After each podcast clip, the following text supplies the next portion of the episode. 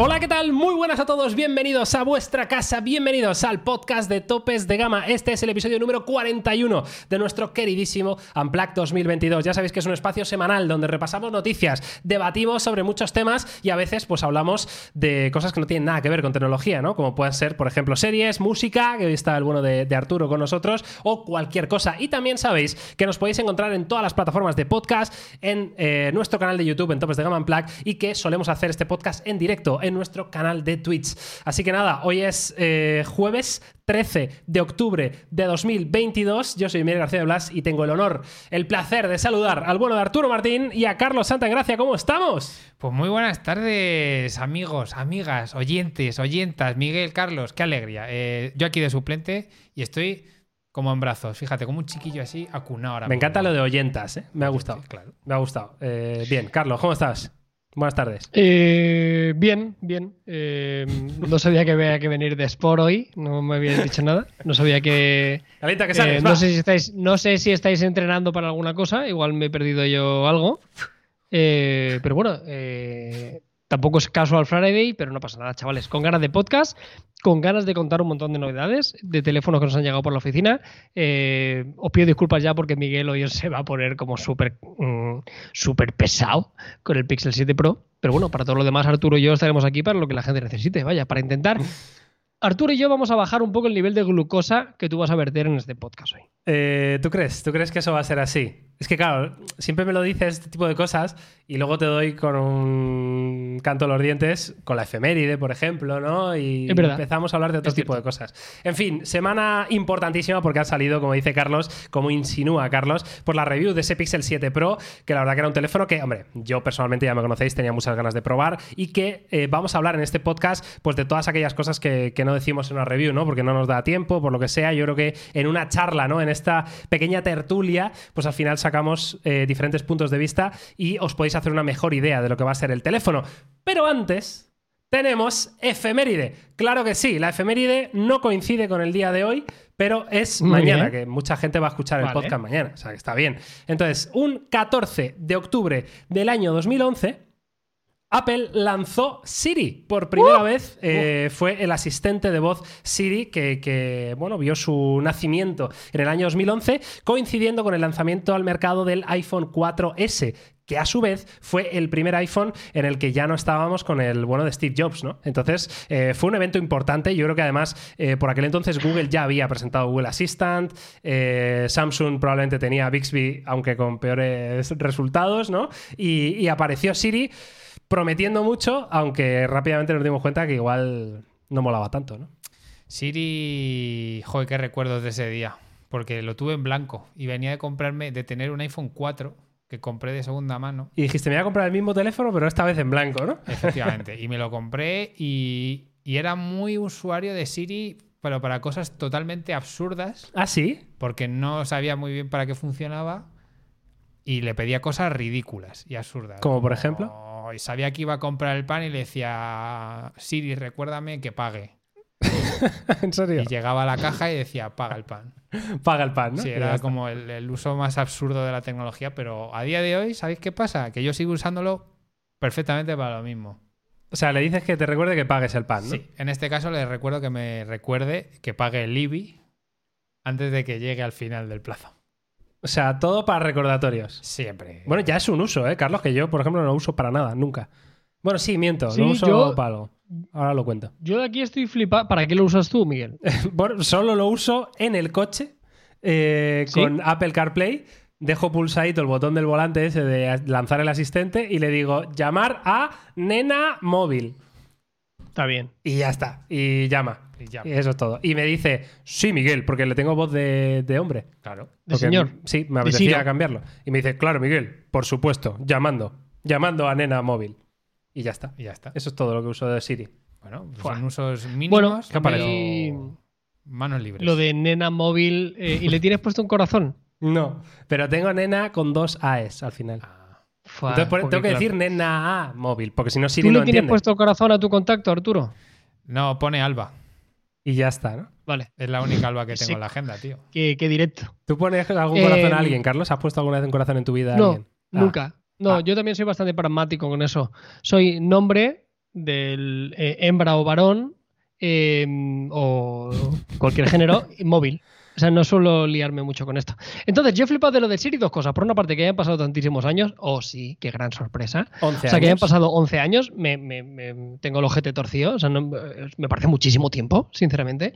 Y mi reflexión de siempre, eh, Siri es lamentable.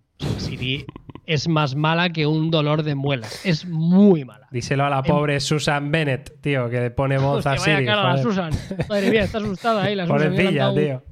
Madre mía, la trimestral. Ha visto ahí el, el IRPF.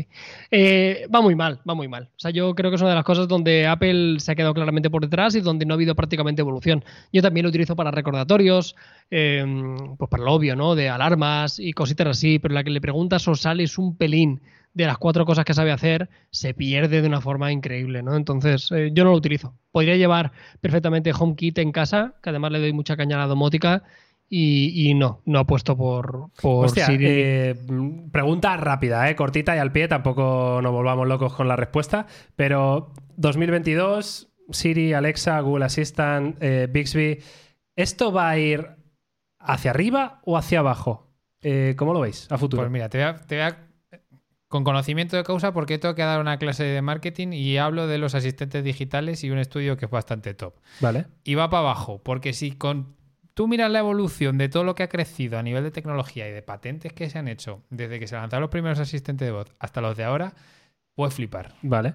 Desde que al- eh, Google, Alexa, Siri, Bixby, el de, Ali, el de Alibaba, el de no sé qué. El de las- Alibaba, tú. Ojo, que Cuidadito, también eh. tiene el suyo propio. Cuidadito. Pero hay como un crecimiento muy tocho y luego un decrecimiento que es como una velocidad de crucero, pero es decir, no hay ningún tipo de innovación. O sea, a día de hoy lo que ha dicho Carlos, sirve Mm. para poner recordatorios, chimpún. O sea, si no lo ha petado ya, es que, es que va para abajo. Eso- O sea- esa es la respuesta, ¿no? Ha llegado un punto, Yo pienso creo algo que parecido. mantenimiento. Carlos. Pero yo creo que coincidiremos todos que esto bien hecho es la polla. O sea, el, el- Claro. el momento que, que- que reconozca el lenguaje natural de verdad. Y está claro que es mucho más fácil hablar que escribir, ahí estamos todos de acuerdo. O sea, que, que el, que el futuro pasa por la forma de interactuar, sea mediante voz, ya sea con las gafas, ya sea con lo que sea, eso está clarísimo. No tiene sentido, ¿no? Tener que escribir alguna de las cosas sí, ¿no? Pero el lenguaje natural es, es muchísimo más fluido y mucho más fácil. Em, entonces, yo sí que le tengo bastantes esperanzas. Yo creo que en algún momento tiene que dar pasos adelante. Joder, Google Assistant lo está haciendo muy bien, por ejemplo. O sea, lo, que lo que en estamos el- viendo en el, caso el- del Pixel sí. y demás. En el caso de Google creo que Assistant. va a haber una. Y cuando avance la inteligencia artificial, que yo creo que es, es algo Eso que es, no eso es tiene lo que iba a mucho decir. que ver, entre comillas. Pero cuando tu asistente realmente sea inteligente de verdad Claro. y se apoye de esa inteligencia artificial y demás, yo creo que viene un futuro muy interesante por delante. Yo no tengo mucha fe. Yo me gustaría hacer algo más que, que encender una luz, programar la, la Thermomix y que se me cierren las persianas. ¿Sabes? O sea, yo creo que, que hay mucho camino por delante. Totalmente, iba a decir justo eso, ¿no? De, Google, que estaba trabajando en la inteligencia artificial, aquella famosa, el Lambda y todo esto, que, hombre, cuando integren esa tecnología en Google Assistant y sea inteligente de verdad, hasta el punto de ya no solo eres un asistente, sino que eres un ente con el que puedo hablar sin más, eh, sin ningún fin, quizá, ¿no? Eh, puede ser más interesante, porque evidentemente la gran mayoría de las personas lo querrá para hacer cosas, ¿no? Mm, Pues recuérdame no sé qué o lo que sea. Pero habrá Claro. otro que simplemente con el- la charla, la charla vacía, eh, ¿Habéis visto Her? trivial, pues ya le va Sí, bien. totalmente es Ger. Claro, ese es un poco el tema, ¿no? Es una de mis películas favoritas, ¿eh? Es un peliculón, ¿eh? La verdad que es. Y es cuando a veces estoy un poco en la mierda, a veces me la pongo. Ah, sí. Y que dices, qué ganas de sufrir. Pero a veces lo hago. Y luego un hablas día con estaba Siri y muy te en la deprimes. mier- un día estaba muy en la mierda y me puse Her y acabé Her y me puse Lost in Translation. Claro, casi llego y me pego un tiro. Y el diario sí, de era de esos días que querías rego- que querías regocijarte. bueno, no, no fue una muy buena decisión. Son dos peliculones, pero sí que es verdad que acabé. Joder, Eh, fue duro. Pero bueno, lo recuerdo.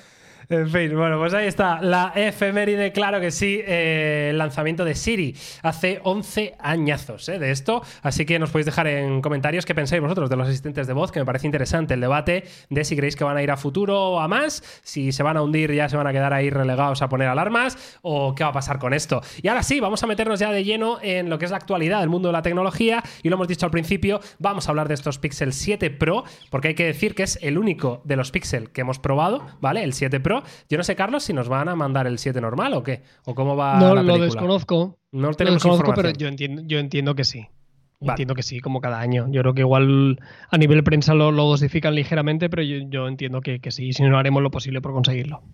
Vale, entonces, eh, salió nuestra review ayer en Topes de Gama, que la tenéis disponible ya en el canal. Eh, de hecho, la voy a ir poniendo de fondo mientras hablamos un poco de, mm, de- de cosas bueno, que, no, que no caben en la review, ¿no? Por ejemplo, eh, se me ocurre que hablemos del, del modo cine, este nuevo, ¿no? Que, mm, que salió Google. Y sobre todo quería hablaros de, de las pequeñas similitudes de lanzamientos de funciones con los iPhone, que me ha parecido algo como muy curioso. ¿no? Es decir, el modo cine es eh, uno de los ejemplos, pero no solo el modo cine que evidentemente viene del iPhone, sino también la detección de accidentes de coche, por ejemplo. Eh, no sé, como que tienen varias cosas que dices, uy, aquí la estrategia, ¿por qué ahora? Eh, ¿Qué está pasando ¿no? con, con este tema? Una Curioso. estrategia de, de réplica, De réplica, ¿no? de cosas. Bueno, a ver, eh, todo lo que ya es el, el teléfono móvil. Lo del tema de la detección de accidentes es un poco, no una evolución natural, sino algo que, que cuando lo ves dices, ok, está guay, pero ya estaba en muchos coches antes. Mis últimos dos coches, por ejemplo, lo tenían in- incluido. Sí, directamente, Sí, ¿no? directamente. Pero que ya lo tengas para que sea un accidente, por ejemplo, voy en moto, me piño, me llama el iPhone y demás, o me llama el reloj, eso es una evolución normal. A mí me parece meterlo como los dos a la vez está como muy solapado, ¿no? Quizás en el tiempo y que sean desarrollos que estén completamente aislados por una aquí conspiración y, y demás, pero que bueno, gracias por ponerlo. Y yo tengo que decir que hay que disfrutar mucho de estos planos del vídeo del 7 Pro. Porque son planos ilegales, porque no los pudimos Sí, hacer es verdad, sí. porque nos echaron. Son Eso planos quería ilegales, preguntar. sí. Estaba- antes lo hablábamos con Xavi, con el, el compañero.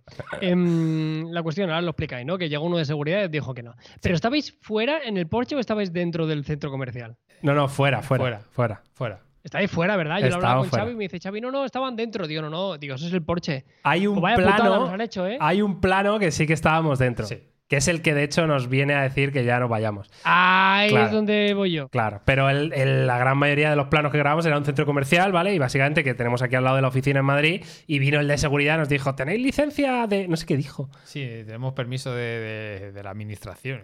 Sí, permiso de administración. Bueno. Y digo, eh. Sí, no, Sí, o sea, no sé no qué sé. permiso. no Yo sé. que sé, LOL XD, tío. Sí, en fin. Bueno, va, entonces, eh, ¿qué, os, qué os ha parecido el Pixel desde fuera? Carlos sí que se lo ha llevado y lleva probándolo un poquito, pero desde fuera, ¿cómo habéis visto este, este Pixel 7 Pro? Pues mira, yo el, el tiempo que estuvimos haciendo los recursos y, y probándolo, a mí me parece que es un móvil, lo primero, físicamente es muy bonito. ¿Te sea, parece bonito? A mí me parece que es, es interesante que sea reconocible, ¿no? Sí. Y que no es fácil de hacer esto, ¿eh? A mí me pasa mucho con, con estos teléfonos, por ejemplo, del principio de Realme, con estos colores raros, eh, los amarillos y demás, y que luego lo- con el Honor eh, de la bola de cristal.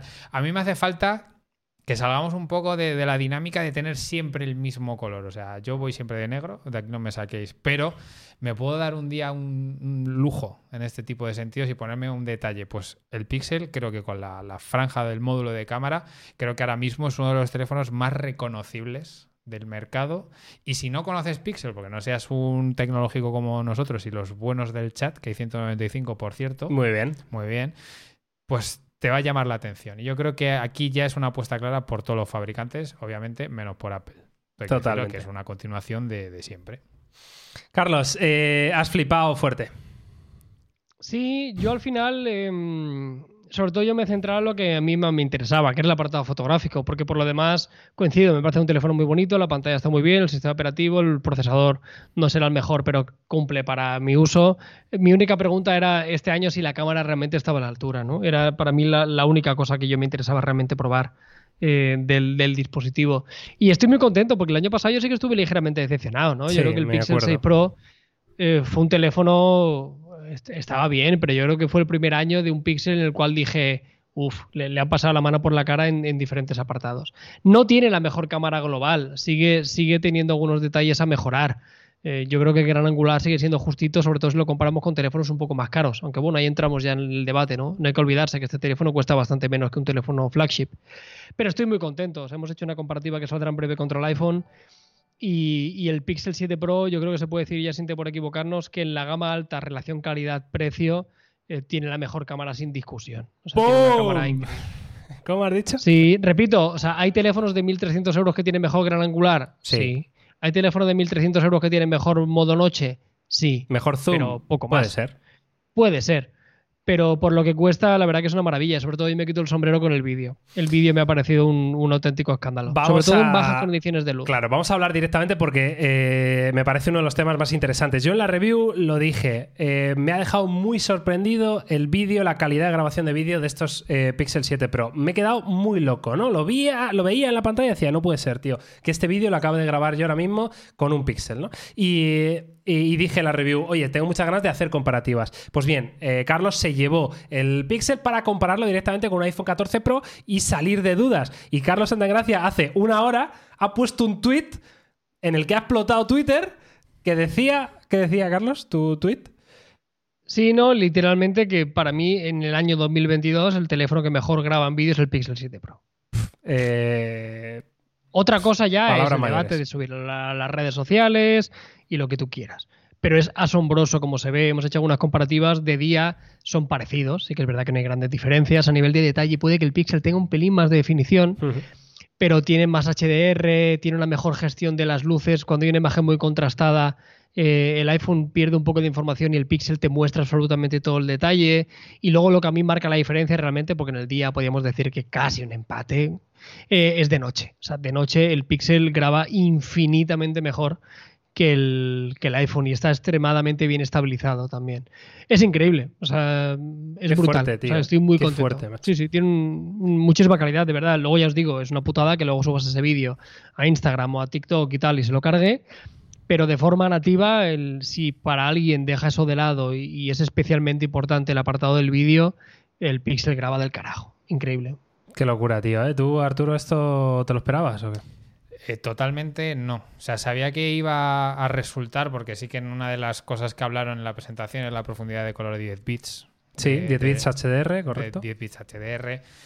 Y dices tú, a ver, si apuestan fuertote por estos dos parámetros, dices tú, sabes que van a hacer una muy buena cámara. Y, pero claro, es que los resultados que se ven. Es que mira cómo Una- se ve, tío. es Es que es ve. absurdo. ¿eh? Que se Es ve es de, de absurdo, locos, en tío. serio, no tiene sentido. Pero no el sentido. enfoque, todo, la, La- estabilización La es única una pega que yo he barbaridad. encontrado que le pasa un poco en la fotografía en comparación con el iPhone, que esa voluntad que tiene un 10% más de vivacidad. Sí, de, de fantasía extra ¿Sabes? que no O se sea, corresponde con la si realidad. hubieras- sí. Tal cual, es como si tú hubieras cogido la edición y le hubieras dicho, venga, me voy a poner un poquito golosón, le voy a subir un poquito la saturación y la...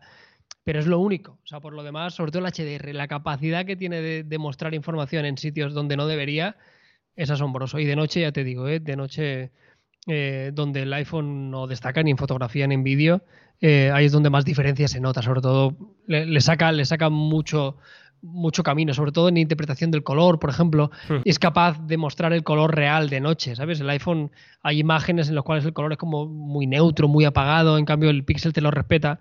Está francamente bien. La verdad Esto que entiendo que has digo, grabado con lo de los 10 bits HDR y sin eso activado, con las dos maneras, ¿no? O sea, o- los- no, por defecto. por defecto, vale. O sea, que por ni defecto. siquiera yo aquí no, has me- yo aquí no, no, no. Vale. Yo no me meto en modos extraños. Yo hago la fotografía y el vídeo eh, como, Como Dios lo trajo.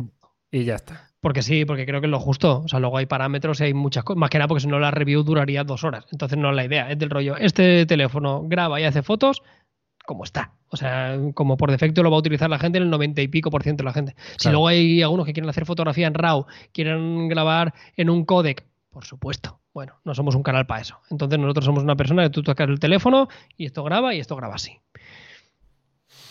Bueno, pues eh, duras declaraciones, la verdad, poco más que añadir. Eh, os invitamos a todos a que vayáis a, ese vídeo de topes de gama comparando directamente el Pixel 7 Pro contra el iPhone 14 Pro en cuanto a rendimiento fotográfico. Porque el siguiente tema que quiero sacar a la luz, eh, que tiene que ver también con el Pixel, pero me gusta separarlo un poquito, ¿no? Es toda la polémica que ha habido con el Google Tensor de segunda generación, ¿no? Y digo polémica, un poco lo que ya se sabe. Se sabía que iba a ser un procesador menos potente, se sabía que, el resto de fabricantes le iban a pasar la mano por la cara, eh, pero bueno, vamos a poner de fondo lo que es una comparativa que ha hecho la gente de, de Android eh, Authority, ¿vale? Con otros procesadores de la competencia para darnos cuenta que efectivamente es no menos potente, no, es mucho menos potente que, el resto, que el A16 Bionic, que el A15 Bionic, que el Snapdragon 8 Plus Gen 1, que el Exynos 2200, que el Dimensity 9000, o sea, que, prácticamente cualquiera, el Tensor está abajo del todo, ¿no? En esta, en esta gráfica, ¿no? Entonces, me parece interesante porque el Tensor, eh, para mí, tiene una cosa muy buena y es que gracias al Tensor, que esto lo dijo Google en la presentación, ¿no? el Pixel 7 Pro es capaz de hacer un montón de cosas. ¿no? Gracias a este Tensor 2 es capaz de tener ese zoom de alta resolución, que es una auténtica locura en, por 30, que no tiene información de hardware, pero aún así es capaz de, ofrecerte unas imágenes súper nítidas. ¿no? Es capaz de hacer la remasterización de imágenes eh, en la galería de fotos que te enfoca cualquier foto desenfocada. Es capaz de hacer un montón de cosas. Ahora, el tema es, todo esto estaría muy bien en un Snapdragon 8 Plus Gen 1. Es decir, eh, lo que molaría que Google le hubiera metido todas esas cosas de inteligencia artificial a un procesador de base más potente. Ahora, el que lo tiene es el Tensor y mola mucho eh, que lo tenga, ¿no? No sé si me estoy explicando. Aquí es el, el famollismo tuyo. ¿Tú crees? Yo creo que sí. Es fanboy. Sí, porque. Nada a- más. Vamos a ver. Poniéndome un poco en el personaje Antoine. Pero si está al final. Está el último. Está el último casi. Y el 7 tiene mejores números que el 7 Pro. Ya, eso es- entiendo que es por la pantalla. Eh, ¿no? Sí, obviamente. Entiendo. Entendemos. A ver, luego la realidad, y cuando lo he usado, yo creo que eh, un ligero tirón he encontrado. En juegos. En juegos potentorros, que es prácticamente un poco el, mi vara de medir en este sentido. El resto, tú decías que tenía como una especie de calentones raros grabando en vídeo. Sí, bueno, en general, ¿eh? que a mí yo noté calorcito. Eh, el Tensor yo noté calentito. En general, ¿eh? en grabando vídeo, por supuesto, pero descargando cosas de internet también. ¿Sabes? O sea, en general. O sea, tú, tú, después de esa experiencia un poco más prolongada y quizás Carlos también, ¿crees que es justo en la... Te pregunto como en Galicia, te pregunto con una pregunta. ¿Quieres que justo que esté abajo del todo, Sí. dices? Eh, hombre, yo creo que es, es lo que intenté transmitir, ¿no? Que un benchmark no te dice todas esas otras cosas, ¿no? Entonces, claro que es menos potente y claro que puedes notar algún ganchito, algún tironcillo en algo súper mm, increíble a nivel jugabilidad. Pero la realidad es que luego, gracias a este procesador, tienes un montón de ventajas que no aparecen en un benchmark y que de verdad te facilitan el día a día, ¿no? Como la traducción simultánea eh, en un vídeo. O sea, yo qué sé, son pequeñas cosas que de verdad son útiles para la gente. Que a lo mejor el mm, jugar a 144 Hz en un Call of Duty, pues es útil para algunos, pero no para todos. Lo que te da el Tensor es útil para todo Dios. ¿Sabes? Entonces, por esa parte, claro, no es justo valorar un procesador por los benchmarks, evidentemente, y esto ya lo hemos dicho muchas veces, Carlos. Sí, hay muchas cosas a considerar. O sea, yo creo que lo cortés no quita lo valiente. O sea, es Claro. lamentable que Google siga teniendo ese rendimiento, o sea, que no sea capaz de, ya no te digo como un Exynos, tío, o sea, que es una castaña, ¿sabes? O sea, que no sea capaz de por lo menos llegar a, llegar a eso. Pero sí que es verdad que el que se compra un Pixel no se lo va a comprar por rendimiento puro y duro y que va a tener un rendimiento cualquier persona que se compre un Pixel excelente. O sea, que al final ya nos ponemos con una vara de medir muy grande, ¿no? Eh, te da otras cosas. Es que Pixel siendo Pixel, es que hasta, hasta en eso.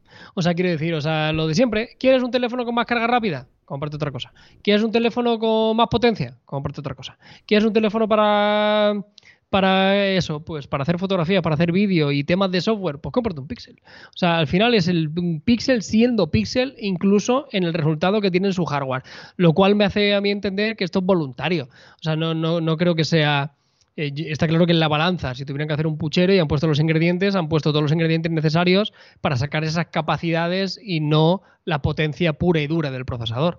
Eh, eh, no lo entiendo de otra forma, si no es así, ¿no? Que sea una decisión eh, voluntaria, ¿no? Del rollo, mira, entiendo que no es el mejor procesador, pero te vamos a dar otras muchas cosas. Yo no soy una persona que, le exija mucho al teléfono a nivel de potencia gráfica, ¿no? Yo sé que lo achucho un montón, eh, no necesito eh, jugar a 144 Hz porque yo no lo necesito. Y en cambio las otras funciones sí que me gustarían. Ya te digo, creo que lo cortés no quita lo valiente. O sea, hay que tirarle de las orejas. Google tiene que empezar a hacer un mejor trabajo a nivel de potencia, porque no tiene sentido. Pero sí que es verdad que los añadidos, gracias a este procesador, pues coincido con Miguel que están muy guays. Y de esa gráfica, pónmelo otra vez, Miguel, el- las barritas. Las barricas. ¿Cómo coño va así la 16, tíos? ¿A qué le han echado a eso? Tocotó, eh, A16, ahí, pin, Ahí, A15, pum. Igual con lejitos, ¿eh? Lejitos. En fin, la verdad que el tema de los procesadores es un canteo. Eh, lo que hace Apple es una locura máxima. Eh, pero al final eh, entiendo que encarecen el producto, ¿no? Entonces, cierro tema. Os pregunto, ¿preferiríais un Tensor? No te voy a decir al nivel de Apple porque probablemente no tengan ni el expertise ni, ni el conocimiento, pero bueno, a la altura del Snapdragon 8 Plus Gen 1, pero más caro el Pixel, en vez de 899, 1199. ¿Preferiríais eso o quedaros con un Tensor que cumple y que tiene otras cosas a 899? Equilibrado está, así que yo por mí no. O sea, te quedas como estás. Sí. Carlos, Yo me quedo como estoy. también. Pues ahí está. eh, respondida la pregunta imaginaria que os estabais haciendo en la cabeza, yo lo sé. Que yo lo sé. Venga, y vamos a cerrar eh, ya el tema Pixel, lo dejamos a un lado, claro que sí. te- eh, os invitamos a que veáis todas las comparativas que vamos a hacer, porque desde luego lo que está claro es que Google ha hecho un gran trabajo este año con sus nuevos teléfonos y es un paso más, un paso además fuerte, firme y grande en lo que se viene en los años posteriores. Así que cuidadito. Y vamos a movernos de tema porque quiero hablaros de Meta del señor Zuckerberg, del metaverso. Welcome to the future. Amigos. ¿Dónde está Yauma? me cago en la leche. Tenemos ya Es gafas aquí. que, es, el, es el único que aguanta el barco del metaverso, ¿eh, Llama? ¿Dónde Sí. está Yauma? Yo cada, vez estoy más, yo cada vez estoy más abajo, ¿eh? Tú estás muy abajo, Carlos, pero no has visto esta locura. Estoy en el barco de la inteligencia artificial a morir. 1.500 Pero en este, euros. Cada vez que veo más cosas digo, madre mía. Claro, o sea, 1.500 euros. MetaQuest Pro, el producto, las gafas de la gente de Facebook, eh, ya están, eh, ya han sido anunciadas y ya tenemos un poco lo que va a ser esto, ¿no? Unas gafas de realidad virtual con también realidad mixta que nos van a permitir entrar al metaverso, evidentemente, eh, de manera bastante cómoda y bastante guay. Entonces voy a poneros algún vídeo del producto para que las veáis, que hombre, en esencia esto es muy evidente que es el, el- típico diseño, ¿no? De una VR, vaya. O sea, aquí no hay sorpresas, ¿no? Aquí lo único que han hecho ha sido ponerles ojitos para que lo vean los ojitos desde fuera. Yo, joder, fíjate que me gusta, me gusta la, la- la mandanga esta, ¿eh? Pero es que estoy como Carlos, es que estoy tan fuera ahora mismo de lo que es el metaverso. y igual esto en 20 años se me vuelve en contra del podcast y estoy dentro del metaverso, pero es que a día de hoy me da tantísima pereza algo que es capaz de no mejorar mi vida, sino de incluso de, de- de crear una diferencia social tan sumamente brutal que es que me da pereza solo de pensar que me tengo que meter a, a interactuar con otras personas de forma virtual. O sea, ya te da pereza, pero realmente en menor de medida, pero lo haces constantemente. Lo de interactuar con otras personas de forma virtual. Es decir, Twitter, WhatsApp, Instagram, es lo mismo realmente. Carlos ¿no? en el podcast. O sea, claro, eh, Carlos ahora mismo es un holograma. Eh, o sea, Yo soy decir, metaverso un poco. Eh, tú eres bastante metaverso, yo creo que sí. Ahora sí. O sea, ahora mismo Zuckerberg está diciendo, me cago en la leche, ¿cómo, no sé cómo ha ocurrido a mí esta movida para mis... ¿No? para Ojo, mi ¿eh? metaverso. Eh, sí, pero el tema es este, ¿no? O sea, es decir, ya interactuamos. Entiendo el punto de vista de Arturo de me da pereza meterme a un sitio A. Sí, pero ¿qué es lo que hacemos realmente, no? Eh, actualmente, vaya. Sí, lo, lo hacemos, pero esto, mira, yo lo veo de tal punto de, de vista. Esto vale 1.500 dólares. Sí. Y esto lo que te va a hacer es prometerte una, una experiencia de usuario buena, ¿ok? Completa, porque lo puedes ver, puedes girar, puedes interactuar y demás. Pero tú imagínate que todo mi círculo, por H o por B, no tiene 1.500 euros para interactuar con esto. Y tienen que interactuar a través de un trackpad, o de un portátil, o de un ratón de 5 euros de. Amazon. Pero bueno, es- ya- es un comienzo, quiero decir, ¿no? O sea, que está claro que ahora mismo, pues claro, si no tienes 1.500 euros, no participas en el metaverso. Lógico, ¿no? Pero en, No. de aquí a 20 años, participas, pero con, con menos recursos ya de partida. O sea, las redes sociales en definitiva te hacían ponerte un poco al mismo nivel, porque solo necesitabas un teléfono o solo necesitabas un ordenador. Aquí es que no sé cómo expresarlo sin, sin ser tampoco Sí, muy, la, muy la- banal en el toda tema. la, la- la barrera de entrada es enorme. Es enorme, evidentemente. ¿Qué- qué- cómo lo ves tú esto, Carlos? Mira, te voy a poner un, sí- un vídeo de que dice yo- nuevas maneras, nuevos caminos, MetaQuest Pro. Sí, Y te muestra el a- uso, digamos, en diferentes. Ah, vaya. El vídeo no está disponible. Espérate, eh, fail. No pasa nada. Lo vuelvo, lo vuelvo a poner, amigos. No pasa nada. ¿Qué ibas a decir, Carlos? Entonces lo que, lo que decía, yo soy un poco crítico con eso, pero un poco en coña. O sea, yo soy consciente de que esto es la, es la, es la primera piedra. Y así tenemos que tomarlo. O sea, no hay más. O sea, esto es algo que, que, mm, lo sabremos dimensionar y entenderemos lo que es cuando pasen 10 años o algo así, ¿no? Estamos. Yo creo que todavía la gente ni siquiera sabe los posibles usos. Yo creo que hay muchos de ellos aplicativos que está claro que en un futuro van a tener un montón de sentido. Ya no solo nosotros interactuar entre nosotros, ¿no? Sino en ámbitos eh, educacional, ámbitos profesionales, habrá un montón de trabajo que se podrán eh, ejecutar de, de, este modo. Lo único que ahora estamos, pues, bueno, pues dibujando dibujando un poquito al aire, ¿no? Un poquito cuáles son las posibles ideas y posibles aplicativos que tendrían un futuro. Para que a día de hoy, si únicamente te ciñes a lo que hay, pues sí que es verdad que es un entorno que prácticamente parecen los Sims para poder charlar con algunas personas. Pero yo me niego a creer que se va a quedar en eso, obviamente. Y yo lo trato como, como lo que es, que a día de hoy la tecnología que tenemos disponible es esa, que a día de hoy los usos y aplicativos reales que hay son esos, que son muy pobres, muy parcos y que no te solucionan nada en tu vida, como decía Arturo, pero estoy convencido que de aquí a 10, 15 años el panorama habrá cambiado tantísimo que, que vamos a flipar con esto, ¿no? Pero sí que es verdad que las marcas les interesan venderte esto como que es una realidad. Lo siento, no ni de lejos. ¿Para qué tienen que vender? Tienen que vender la moto y Facebook en particular, porque no nos olvidemos que Facebook que va se como llama el culo. Meta. O sea, o sea su, su, inversión es mayúscula en esto. O sea, y además que están cayendo tienen en picado, que ¿no? hacer O sea, que es- Claro, claro, pero es que Facebook tiene que hacer que esto mole o que la gente le despierte interés por pelotas, porque si no el negocio se le va a tomar por culo a, a- a medio plazo. O sea, no les queda otra que al Zuckerberg obligar a la gente y con todo su texto decir, oye, esto es el futuro, esto es la caña, esto es la leche, porque su empresa se va a sostener a medio largo plazo exclusivamente casi en esto. Entonces es una apuesta demasiado grande. A día de hoy no sirve para una castaña y estamos viendo aplicativos que no, que no tienen ningún tipo de uso y a veces con un apartado gráfico muy ridículo. Pero repito, yo esto lo concibo como que estamos haciendo la casa y estamos echando los cimientos. Ya veremos a ver qué paredes le ponemos, ya veremos cuál es el suelo que le decidimos, pero hay que empezar a trabajar y eso sí que lo entiendo. O sea, creo que tampoco se le puede criticar porque alguien tiene que empezar a, a construir esto. Tardará 5, 10, 15, no lo sé, pero alguien tiene que empezar a mover un poquito la gallina. Yo estoy dentro de esta mierda. Eh, tú ves esto aquí, dos pavos en la mesa, en la oficina, cada uno con sus gafas puestas, diseñando entre los dos eh, las nuevas zapatillas eh, Nike Air Zoom Max Ultra Plus. Eh, yo estoy dentro de esta. O sea, quiero decir, sí, claro que es una mierda ahora mismo a nivel visual y que la realidad es poca, pero. O sea, no entiendo a veces la necesidad, parece que existe en la sociedad de tumbar algo, de vamos a, a derrumbarlo porque no eh, cumple los estándares de mi imaginación. ¿Sabes lo que te digo? O sea, sí, claro que es una mierda a nivel gráfico, que sí, que sí. Y claro que tampoco te va a volver loco la vida, de momento. Pero ¿qué es lo que decía Carlos? Esto es un comienzo. O sea, yo lo veo, puedes ver el vaso medio lleno o medio vacío. ¿No? Eh, pero el agua es el misma. Eh, estamos todos de acuerdo. Yo lo veo medio lleno de decir, esto me ilusiona de cara a futuro.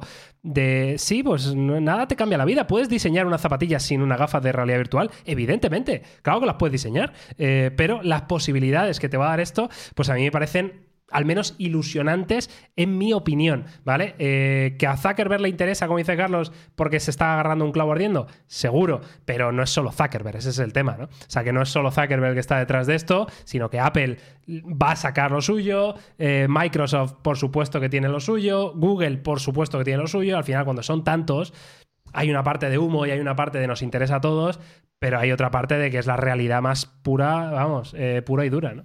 Tienen, tienen en tele ahora mismo bastantes más anuncios que este.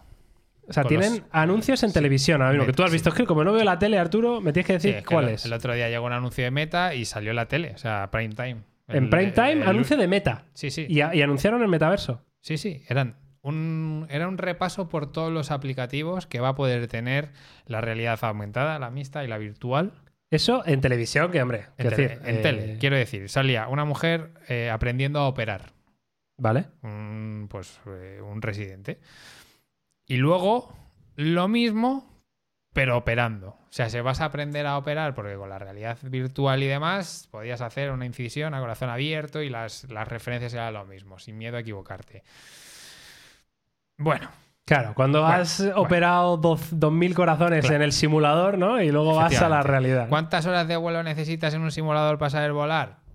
Pues mira, el toque del acelerador no es el mismo.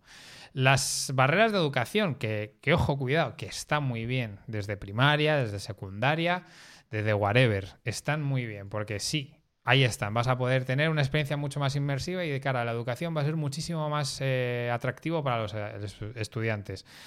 Pero seguimos con lo mismo, las barreras de entrada a esto van a crear muchísimas más diferencias a la hora de estudiar y de crear, porque tú vas a poder crear sin esto, pero si tienes, estás trabajando en un estudio de diseño industrial y tienen gafas de meta y es la bomba, pero yo que no tengo pasta para comprarme esto, no puedo. Si yo no puedo meter a mi chiquillo en un colegio con, la gafas de meta. con gafas de meta, eh, va a aprender menos, va a ser un paria social porque no ha podido estar dentro del metaverso estudiando. me hace gracia lo de las gafas de meta. ¿eh? Es que esto no sé si os pasa. Bueno, pero eso, Arturo, es aplicativo, tío. Hace unos años, cuando había gente que no tenía dinero, no se puede permitir un portátil, tío. O sea, salvando las distancias, pero al final es algo que desgraciadamente va con. es inherente al ser humano. O sea, yo creo que desgraciadamente y vamos a una sociedad cada vez más, más dispar en lo económico. eso es verdad. Entonces, probablemente tienes o no tienes, ¿no? El futuro, esto, hay muchas películas y series eh, de, futuros distópicos, ¿no? De estos que se imaginan un futuro random, eh, en el que siempre hay mucha parte de la sociedad que se llaman directamente parias, que están fuera, de cómo funciona el mundo, ¿no? Eh, y están ahí abandonados a su suerte, debajo de un puente, y esto así en todas las películas y en todas las series. Igual algo de razón tienen, ¿no? En fin, eh, pues estas son las nuevas MetaQuest Pro que pueden ser tuyas por el módico precio de 1.500 dólares y que las puedes, me parece, reservar ya y no sé cuándo empiezan a hacer los envíos. Eh, pero bueno, para ser partícipe de, de este comienzo, Carlos, hay que hablar con Meta, ¿eh? Sí, en su momento nos dejaron cosas. Yo estoy convencido que nos dejarán. Sí, haremos por conseguirlas. Tenemos que analizar el metaverso en topes de gama, tío. Que como no estemos al loro en este salto, nos caemos, ¿eh? Nos quedamos fuera, ¿eh? Nos quedamos fuera, cago la leche. Pero que está Yauma, tranquilos. Vale, está Yauma, por eso, Yauma, Yauma, donde estés, por favor, eh, pide ya unas MetaQuest Pro, que no puede ser esto. Metaversianos. a ver cómo explicamos nosotros el metaverso, ¿eh, Carlos? Buah, va a ser espectacular eso, ¿eh? Y lo de siempre, pero de, de dentro. Claro. En cuanto al aspecto físico del metaverso, pues la verdad se ve bonito. Eh, bueno, nos apañaremos. A mí esto no, me da no me da ningún miedo. ¿A que no? Tiene lector de hologramas eh, que te identifica si es tu holograma o otro y puedes acceder a la habitación, ¿no? Holograma verificado. Holograma verificado. Eh, tiene una Oye, que ya hemos probado gafas de realidad virtual y de realidad mixta. Entonces ya lo de siempre serán los aplicativos que podamos tener, veremos. Totalmente. En fin, venga, continuamos con más eh, actualidad del mundo de la tecnología y nos vamos a Huawei, porque se acaban de filtrar especificaciones, diseño y, bueno, algunas eh, que otros detalles de lo que podría ser el Huawei P60. ¿Os acordáis cuando decir eso, Huawei P, características filtradas? Molaba. O sea, ¿os acordáis cuando esto molaba que decíamos, ¡buah, el P, tú! Eh, ¿Va a ser el uh. mejor este año? ¿Va a ser el top 1 de cámaras, de hardware, de todo? Y ahora, qué pena, ¿eh, amigos? Pues sí.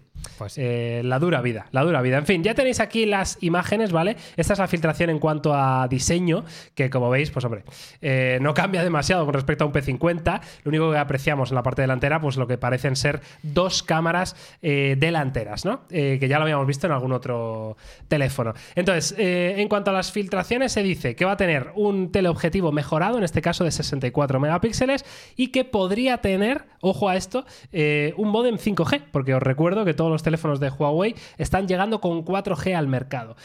¿Cómo de creíble creéis que es todo esto y cómo veis el P60? Uf, eh, Huawei, es que es lo que has dicho. Antes molaba. Antes molaba ver una filtración, antes molaba saber que iban a estar arribísima siempre. ¿Verdad, eh? Pero arribísima, o sea, no tenías la menor duda de que iban a sacar algo de 10 y medio, casi. Pero ahora, fíjate que me cae muy bien Huawei. ¿eh? O sea, me encanta el ecosistema, me encantan los portátiles y, todo. Pero es que ahora mismo es como, va, pues va a ser algo más. Va a ser uno más, ¿no? uno más dentro de, uno de los dispositivos. Pero algo más ahí. Y cosas. El teleobjetivo de 64. Es que apenas lo uso. Ya. Un tele en mi vida normal. Prefiero dedicar recursos, desarrollos artificios a hacer algo un poquito más elaborado. Hmm. Sinceramente, la verdad. Carlos, ¿cómo lo ves? Sí, pues eh, por no redundar en eso, o sea, por a nivel estético, a nivel de funciones, a nivel de características, era un tiro. Yo hemos estado analizando los dispositivos. Sí que es verdad que cada vez hay más alternativas, ¿no? Y el esfuerzo que está haciendo Huawei me consta porque lo vamos viendo es, es bastante grande, ¿eh? en que cada vez tengan más aplicaciones. Y yo me llevo una sorpresa, ¿eh? Hay muchas aplicaciones ya que te puedes eh, descargar, aunque sigue siendo una piedra en el camino demasiado grande. ¿no? no vivir con Google, aunque repito, ¿eh? te puedes descargar las aplicaciones del día a día básicas de redes sociales y demás, las tienes. ¿eh? O sea, yo creo que hay mucha gente que podría tirar. Aún así, lo de siempre, es no se puede recomendar, es muy difícil recomendar un dispositivo de Huawei. Pese a que tenga una cámara todavía increíble, tenga un diseño espectacular, pues por lo de siempre. Ahora bien, lo analizaremos, lo esperaremos con ganas y lo del tema del 5G, bueno, no sé si es un motivo para esperanzarse o, o cuál es el o cuál es el eh, cuál es el argumento para poder hacerlo. Yo recuerdo que, que Huawei utilizaba sus Kirin, no podían utilizar Qualcomm. De golpe, unas generaciones han empezado a utilizar procesadores de Qualcomm. ¿Por Pero qué? con No modem tengo ni 4G. idea. Sí, sí, curioso. Sí, sí. Ya, bueno, pero el Qualcomm no podía ni era así. Entonces ahora 5G. Bueno, yo qué sé, igual hay, hay pasitos adelante. Yo por lo que he ido hablando con algunos compañeros y gente de la marca, eh, yo solo porque la gente lo entienda, no hay perspectiva a corto o medio plazo que esto vaya a solucionarse. O sea, si hay alguien que todavía se agarra, hostia, es que Huawei no tiene pinta, ¿eh? O sea, están trabajando en la dirección que yo creo que tienen que hacer porque no les queda otra. Pero que si alguien tenía alguna pequeña esperanza, hostia, pues mira, a ver si el año que viene o en dos, no, no parece que esto vaya a suceder.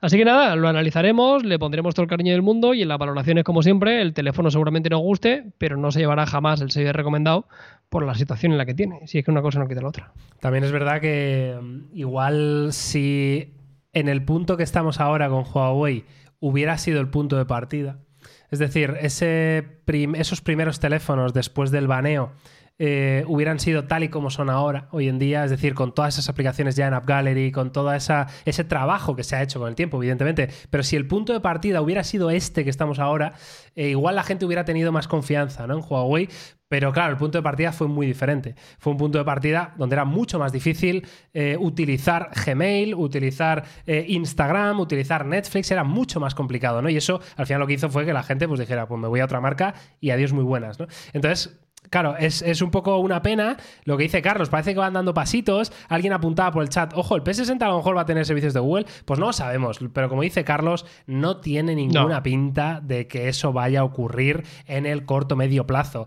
Y, y bueno, seguiremos ¿no? detrás de Huawei porque hacen cosas muy bien hechas. Evidentemente, todo su ecosistema, todo el tema de los superdispositivos es la caña a nivel tecnologías. Y probablemente la- eh, las cámaras de este P60 probablemente sean espectaculares. Eso es como dice Carlos pero eh, siguen con el problema que siguen. Así que bueno, si hay algún usuario que es un poquito más espabilado y le apetece, que sepa que ahora mismo, hoy en día, está la cosa bastante mejor. Es decir, si te compras un Huawei no te tiras por la ventana en el día a día, pero eh, sigue teniendo pues esas, esas limitaciones.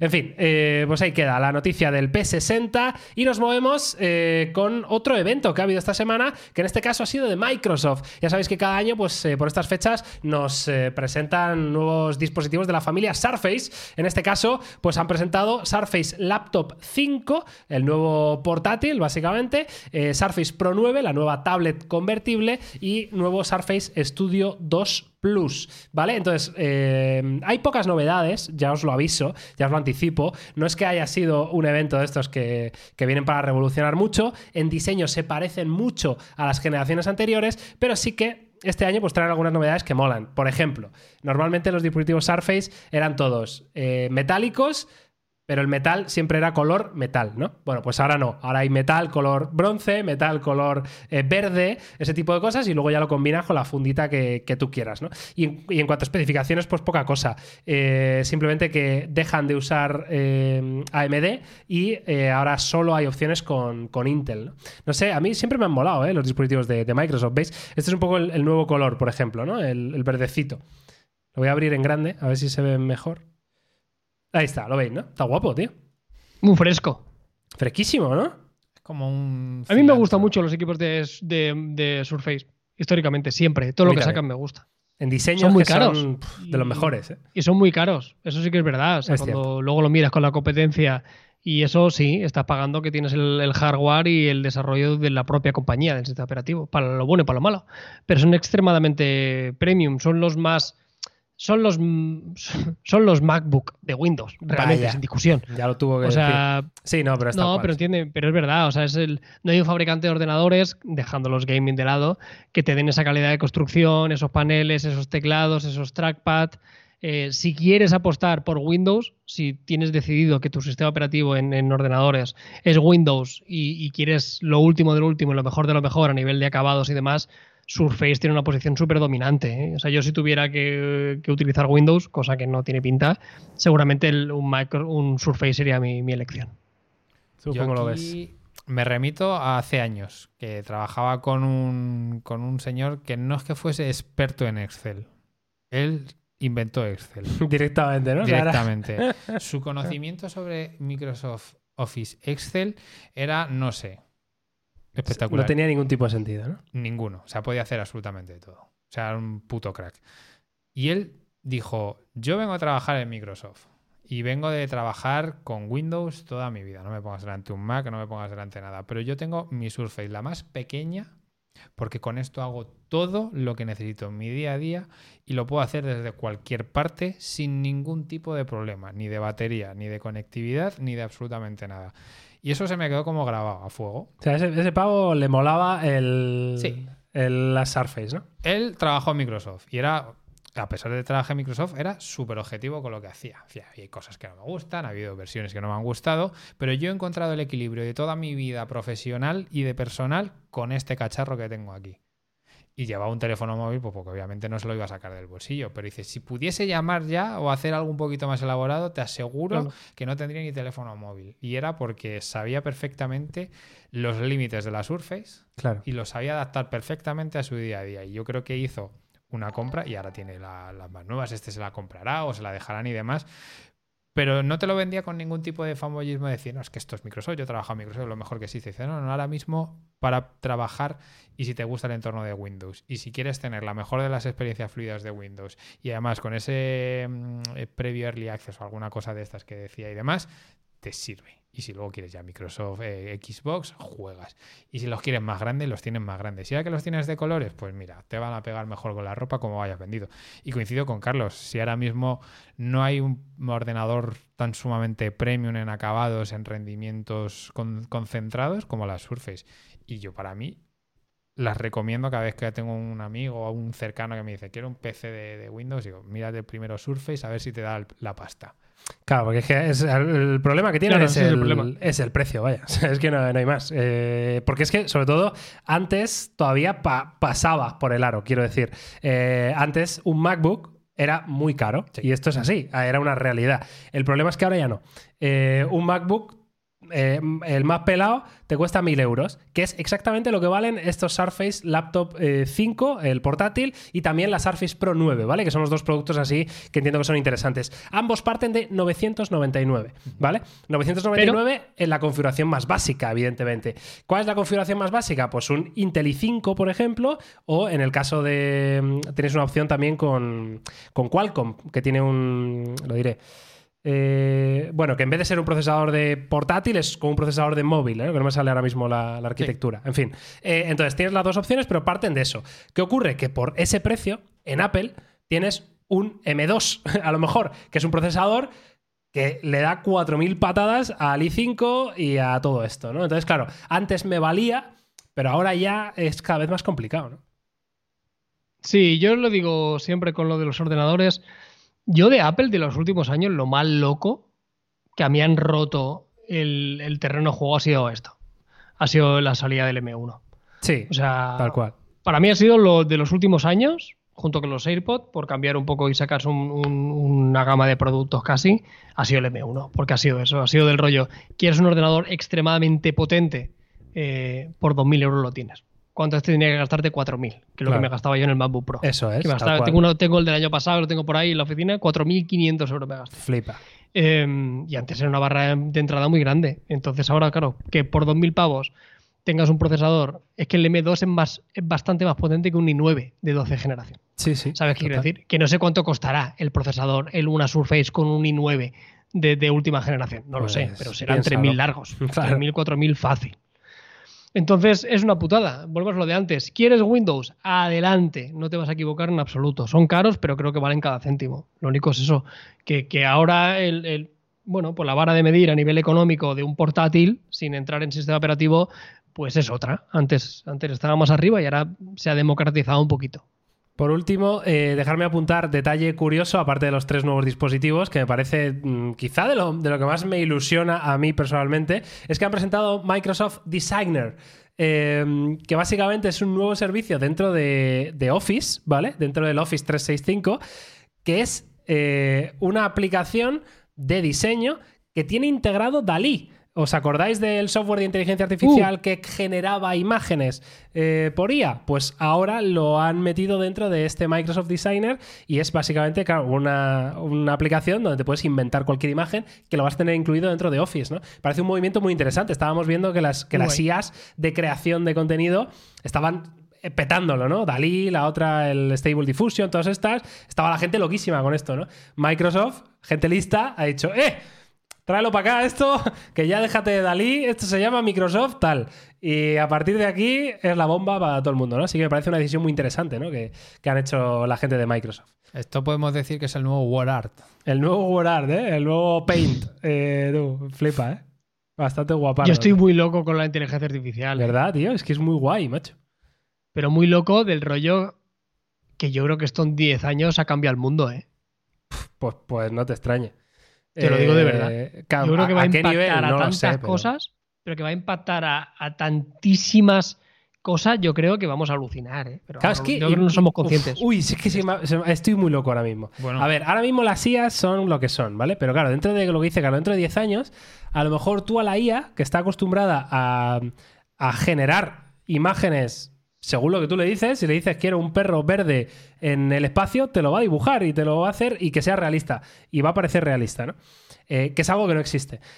Si tú le dices, eh, enséñame una máquina del tiempo, a lo mejor te, te diseña una máquina del tiempo con cosas que no, nos, no habíamos caído los humanos y decimos, coño, gracias, eh, la voy a fabricar un momentico, ¿sabes? O sea, que, que igual va hasta ese nivel, ¿no? Que estaría muy guapo, la verdad. ¿Pero solo diseño o también lo de dentro? No lo sé. ¿Sabes lo que te digo? Pero que podría, que le dices, eh, eh, quiero que me muestre los componentes de una máquina del tiempo. Y ya está. Y, te lo genera ahí. Y dices, ah, pues era así como se hacía, ¿no? Ah, fíjate así era como se viajaba en el tiempo. Estaría. Y ahí está el- los 10 segundos de Miguel el flipado. Ya. Tío, yo soy como un Pero que te entiendo, ¿eh? que te entiendo, entiendo, entiendo lo que ¿Verdad, eh? Joder. entiendo por dónde vas.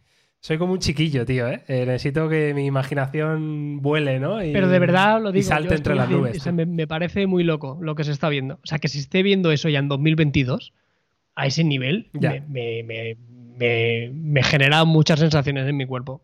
Porque viendo lo rápido que va esto y las capacidades que puede tener un montón de tareas que no vamos a tener que hacer porque lo hacen. O sea, me parece muy loco. No sé. Total. Vienen años muy súper, súper relevantes con esto. Y a ver cuáles son las marcas ¿eh? y los países que saben sacarle partido, porque vemos lo de antes. ¿eh? Aquí el que pegue primero va a pegar dos veces y, va a haber una- unas diferencias muy grandes. Yo creo que el, princip- el principal motor económico en la próxima década, a nivel gordo tecnológico, que son las que más dinero ganan, va a ser el que pilote y lleve la inteligencia artificial a otro nivel. Seguro. Qué locura, ¿eh? Amigos, eh, vamos a terminar nuestro episodio 41 con una noticia que yo creo que nos da un pelín para debatir. eh, igual no, ¿eh? Pero es que me ha sorprendido mucho, tío, porque hubo un informe del que se hace eco eh, la gente de Mac Rumors que dice básicamente que el 87%, que eso es básicamente 9 de cada 10 adolescentes estadounidenses, tienen un iPhone, tío. o sea, quiero decir, 9 de cada 10 adolescentes tienen un iPhone. Evidentemente todos teníamos claro que la cultura Apple, ¿no? O sea, era una cultura de, todos los públicos, ¿no? Pero claro, adolescentes son gente que tiene 15 años, ¿vale? Y si tienes 15 años en 2022, significa que has nacido en... Por favor. De, de 2003. 4, 5, 6, 7. 2007. 2007, claro 2007. que sí, que es casualmente el año en el que eh, salen y se presentan por primera vez los iPhone, ¿no? Entonces, eh, claro, ¿creéis que, claro. que est estos chavales han crecido con el único dispositivo que cumplía sus necesidades? Aunque también hay que decir, que esto es muy fuerte, que eh, estos adolescentes su aportación económica para ese iPhone es cero, entiendo. O sea, que al final se lo compran sus padres, ¿no? Pero no sé, ¿qué- qué- Sí. ¿cómo reaccionáis a esto? no? Hay, hay un debate, hay, bueno, hay, hay una, hay una cosa que ejemplifica esto, ¿no? Que era del rollo. A estos adolescentes les preguntas, eh, ¿quieres un iPhone antiguo o quieres un Android más moderno? Y la respuesta es, quiero un iPhone antiguo. Claro. ¿Sabes? O Este sea, es el tema. prefieren tener un iPhone X, ¿sabes? ¿Por un qué? iPhone XS de segunda mano, reacondicionado, por lo que sea, a comprarse un equivalente en Android que cueste lo mismo, ¿no? O sea, es- están dispuestos a gastarte 500, 600 dólares en un iPhone que no en un Samsung de turno o en un equivalente que en Estados Unidos se, se comercialice. Y es una realidad, tú vas a Estados Unidos y no ves otra cosa que iPhone.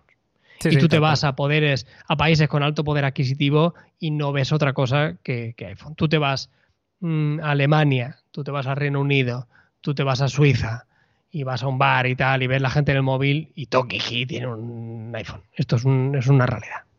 La cosa Sin es más. que. Para lo bueno y para lo malo. Sí, sí, tal cual. La cosa es que lo apuntaba alguien en el chat por ahí, ¿no? Que uno de los motivos que, que los adolescentes no solo tienen iPhone 9 de cada 10, sino que esperan que su próximo teléfono sea un iPhone, también rollo un 8 de cada 10 o, o algo así, un, un porcentaje altísimo. Y es por tecnologías como, por ejemplo, iMessage. Eh, iMessage es el servicio de mensajería de, de Apple, ya lo sabéis todos. Y, eh, claro, eh, imaginaos en una época adolescente ¿a qué nivel te quedas fuera de tus amigos si eres el único que no tienes el puto iMessage, con perdón, ¿no? O sea, imaginaos que 9 de cada 10 hay un pavo en el Claro. instituto, en el high school, que, que va con Android y dice, "Eh, os mando un WhatsApp, chavales. eh", Que es el que, es el que acaba cogiendo la escopeta y matando 16. ¡Claro, nen! O sea, con todos los respetos que es un tema muy delicado, pero, hostia, es que es que muy fuerte. Al final, cómo te deja fuera, ¿no? De, de todo un tema como este, ¿no? Pues mira, citando a Usrey, a nuestra querida Usrey, es que iMessage da gustico de usarlo. Pero si lo habéis usado, ¿verdad? ¿Lo usáis mucho? Yo lo No he uso. enviado un mensaje en mi vida. Yo en tío. mi vida tampoco, tío. Bueno, Yo- sí, alguna vez, pero. Yo hablo con un amigo que vive en Estados Unidos Ah, y solo habláis y por solo iMessage. hablamos por iMessage. Le mando los latidos de mi corazón, le mando un memoji, tío, esas cosas. Lo que no hago con Siri lo hago con iMessage. Tengo cátedra ya con iMessage. Y tú, Carlos, no lo has usado en tu vida, iMessage. Nunca, no sé ni dónde está. Pero el iMessage, ¿cuál es? ¿Es el del FaceTime o qué? El de mensajes. envíame uno, envíame uno, Arturo. A ver, iMessage a Carlos. Venga, Sacamos ¿dónde ahí, está? venga, Ah, es el de mensajes. Claro. La Vais a aplicación de mensajes. mensaje normal. Claro. Y si el otro. Y esto gratis, no me lo van a cobrar. No, no te ¿Esto no me lo co- cobran, niño? Eh, no sé, a ver, ¿dónde Si está? habláis entre vosotros dos que tenéis iPhones, los mensajes se ponen azulicos y eso es que hay una conexión de iMessage. Si se pone en Yo verde, azul. es que la ¡Oh! otra persona. ¿Me ha llegado algo? Claro, Hola, a ver. Hola. aquí. ¿Y Podcast, esto es azul, míos. es que me lo cobran? Azul es que la otra persona tiene iMessage. Ah, vale. O sea, azul no me lo han cobrado. Vale, bien, bien. Vale, ¿Y ya si estamos no? conectados. Si no, es un verde y es un mensaje de texto. Claro, es que encima te Vale. pueden cobrar aquí, es como son. Claro. Vaya Si le- boomers, ¿eh? Si Somos, le Carlos. mandamos un mensaje a Carmen que usa un Xiaomi, que es la única de la oficina que tiene un Xiaomi, pues no hay iMessage, hay SMS. SMS, claro. Claro. Qué movida, tío. Y hasta aquí la clase La de uso de iMessage en, En el fin, podcast 41 de eh, Topes de que vaya, vaya historia, eh, vaya historia con el iMessage, con los adolescentes con, con iPhone y, y la movida, ¿no? En fin, eh, que hasta aquí el podcast y yo creo que ahora vamos a hablar rápidamente de ese off topic que la gente estaba esperando para que Arturo nos dé su perlita eh, musical eh, y yo voy a recomendaros otra serie de anime que estoy viendo. ¡Wow! ¿Cómo estoy, eh? El Miguel Otaku, ¿eh? ¿Cómo está? Esta Hostia, también tú. me la ha recomendado gente, ¿eh? También, y debe ser muy famosa, pero yo no la conocía, evidentemente. Eh, y ahora la estoy viendo y la estoy disfrutando. Claro que sí. Se llama, que tiene un nombre que no entiendo, ¿vale? Pero se llama My Hero Academia. Que dice, ¿no sería My Hero Academy? No lo sé. ¿Sabes lo que te digo? No lo sé. Se llama My Hero Academia. Yo lo pongo tal cual. Y, ojo, me está molando mucho esta mierda. Es de, es de una sociedad, ¿vale? En la que el 80% de las personas tienen superpoderes. Ah, el 80% de la gente tiene superpoderes, ¿vale? Y van a una escuela de, pues, para aprender a usar sus movidas, tal, no sé qué. Eh, pero claro, ¿cuál es el problema? Que en una sociedad donde el 80% tiene superpoderes, hay mucho villano. Hay mucha gente cabreada con el mundo que dice, joder, tengo superfuerza, pues le voy a reventar a ese, a ese que me cae mal, le reviento. Entonces, eh, la sociedad está compuesta en héroes y villanos prácticamente. Pues hay un chaval que es el protagonista que no tiene ningún superpoder, el pobre. Vaya. Eh, hombre, ya. Entonces, Claro, pues tío. ahí está. Eh, ese es el punto de partida de la serie. O sea, Y me está molando, tío. Me está esto es como la ley de Pareto, ¿no? El, Claro. el 80% de la serie es un personaje que no está dentro de ese 20. Es tal cual, ¿eh? Sí, sí. Y esta la tenéis en Netflix, por cierto. Eh, así que la podéis ver y, y está bastante guay, tío. Me está molando, ¿eh? Me está molando. Esa es mi recomendación para esta semana, chavales. Joder. Más. Más. Más. Ah, ¿qué ibas a decir Yo estoy más? viendo Dahmer, Dahmer, ¿qué es eso? La de la Jeffrey Dahmer. del asesino de Jeffrey Dahmer, ¿Cómo se escribe? de Netflix. Doomer, ¿o no? D-H-A-M-R. D-H-A-M-R. Está muy guay, llevo tres capítulos solo. R. me Dahmer está gustando serie, muchísimo. ¿no? ¿Esto dónde está? Y me está Carlos? gustando mucho, la verdad que está muy guay. Netflix. En Netflix. En Netflix. Es la más vista en Netflix ahora. House of Hammer. es la... No, es un. Es una especie de biopic de un asesino. Corrígeme, Carlos. Sí, sí, es un asesino en serie. No, la encuentro, chavales. Hombre, Dahmer, tío, tiene que salirte. D-A-H-M-E-R. A D-A. Espérate, espérate. D-A-H-M-E-R. No te lo corrige Te Google. tiene que salir seguro, solo eso. aquí la veo, aquí la veo, aquí lo veo. Sí, sí, sí, sí, sí, sí, sí, sí. Está sí, muy sí. guay, está muy guay. Es Lo un tengo, asesino tengo. en serie que, que mataba, bueno, pues que mató un montón de Ah, gente este en la década de los el... 90. El que es. Unidos, ¿Este era sueco o no? Lo he Mm, inventado, Yo creo ¿no? que no, es americano, No, es te estás americano. confundido con el austriaco, el que se comió a su familia. Hostia, no sé si con ese. Bastante guay. Este, ¿eh? ¿No, Carlos? Ese es. Vale. Este Sí. también, ¿no? ¿Y entonces está guapo o no? La serie, mola. Está muy guay. Llevo tres capítulos y está muy guay. Es serie, ¿no? No es documental. Es serie, es serie. Vale. o sea Pero serie hay- basada en hechos reales, claro. o sea, Este, Claro. este señor existió. ¿Y entonces qué hizo este, dices? ¿Era un asesino en serie en Estados Unidos? No quiero hacer mucho spoiler, pero vamos, eh, era un poco. Tenía mala idea el tío. La verdad que Tenía mala idea. le, Vale. daba, le, daba por, le daba por hacer cosas un poquito particulares. Bueno, Y, mes- y desmembrar a gente. Vale. y bueno, mola que, que muy bien, está muy guay, de detalle, verdad. sí. Tenéis que verla.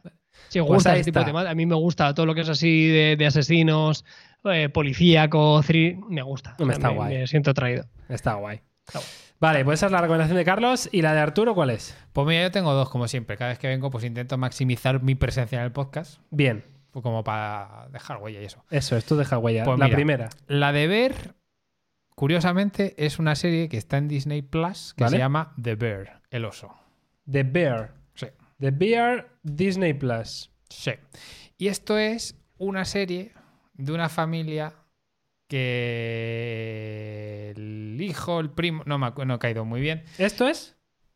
Efectivamente. sí. Esto es, chavales. Esto es. The Bear en Disney Plus. El protagonista, el del medio, es, este señor. un chef. De Es la, un chef, vale. De la rebomba. Y de repente hereda el restaurante de bocadillos al estilo italiano en Chicago, Illinois, de su hermano. Tiene buena pinta, ¿eh? Me gusta el punto de partida. Los, los episodios duran veintipico minutos, súper cortos. Uy, qué Pero- bien. Bien. Y ojo, cuidado, me encantaría leerme el guion de esta serie, porque es frenético, no lo siguiente. He visto tres putos episodios y acabo estresado. Pero es que es cojonuda la serie, es muy buena. ¿Pero es humor o no? Tiene de todo. Vale. Pasas, pasas de una bronca a un robo en una tienda, al, al sentimiento más profundo de, de un padre que no puede ver a su hija porque se han divorciado O sea, en cuestión todo, de ¿no? 30 segundos. Vale. Hostia. O sea, es un, es un altibajo de serie constante. Y esta yo creo que os va a gustar O sea, bastante. esta va a ser la cara que vamos a poner, ¿no? La de... Sí, es que es así, mía, es ¿no? Qué estrés, constantemente. Es el, Qué estrés, además, nene. el protagonista es súper expresivo. No le, no, no le recuerdo otras series, pero va muy pum, pum, pum, rapidísima. Y el guion Vale. tiene que ser una auténtica chaladura. Eh, The Bear en Disney Plus, chavalada. Sí. Eh, ya lo podéis ver. Eh, ¿Y qué más? ¿Y tenías otra? Sí, y ya la última es un vídeo, es un documental de hace 22 años. Joder. Sí, que se llama Calle 54. Calle Pero- 54, sí. documental. Sí, es de Trueba. Pero es que curiosamente este documental está inspirado en la transición y en la apropiación que hizo la cultura latina del jazz más puro para adaptarlo a los ritmos caribeños. Esto hubo una peli, ¿no? Esto es una peli, claro, es de Trueba. Lo que pasa es que es un documental y va saltando de estilo de jazz latino a jazz la- a estilo y es una auténtica locura porque pasas de, la, mejor pieza para mí es la segunda, es la de Elian Elías, que es una samba triste, que es una delicatessen y de repente acabas viendo a Michel Camilo con From Within y ya se te vuelve el- loca la cabeza. Entonces, para iniciarte en el jazz latino y para saber un poquito más de dónde viene y a dónde va, este documental es una auténtica locura. Y bueno, y los temas, los escuchas por separado, son como prácticamente banda sonora. Ahí lo dejo. Estaba intentando buscar una imagen, pero claro, solo veía imágenes de la peli, no me sale Sí. el documental. Pero bueno, ¿dónde estaba eso? Ese es el ¿Dónde está? es. No, pero es que claro, la... esto es el... Ah, si te vas a YouTube y pones From Within, Claro, bueno. Vale, pongo de- esto para que sepáis que es calle 54, vaya, pero que, que no será exactamente este cartel, ¿vale? Eh, que lo podéis ver, el documental, para descubrir la música latina y cómo se apropiaron de... del de- jazz para crear el propio jazz latino. Y luego tiene aparte derivas a. O sea, este es el origen del electrolatino de Carlos que le gusta. No, esto no. Esto, no. ¿Y dónde se puede ver esto? Esto, pues es- en YouTube está por cachos. Si En YouTube por hace- cachos. sí, Joder, pero de es que eso queda muy 22 mal, Arturo, años. tío. Pero eso hay listas de reproducción y demás. Si no, pues la, seguro que está en Flixolé o alguna de estas. Vale. Vale, pues ahí lo tenéis. O O sea, que mola, ¿no? Esto mola. A mí esto me, me Calle cambió, 54, Me cambió vale. la vida. Te cambió la vida, sí, a lo loco. Muy A bien. lo loco. Sí, sí, para descubrir todo lo que es el jazz latino, para mí me, me pareció, vamos, una ida de olla. O sea, obra maestra de la movida, ¿no? Bueno, obra maestra por todas las obras maestras que hay dentro de la propia película. Qué bueno, tío. Sí. Qué bueno. Pues eh, ahí lo tenemos, chavalada. Eh, ¿Algo más que añadir? Nada más, ¿no?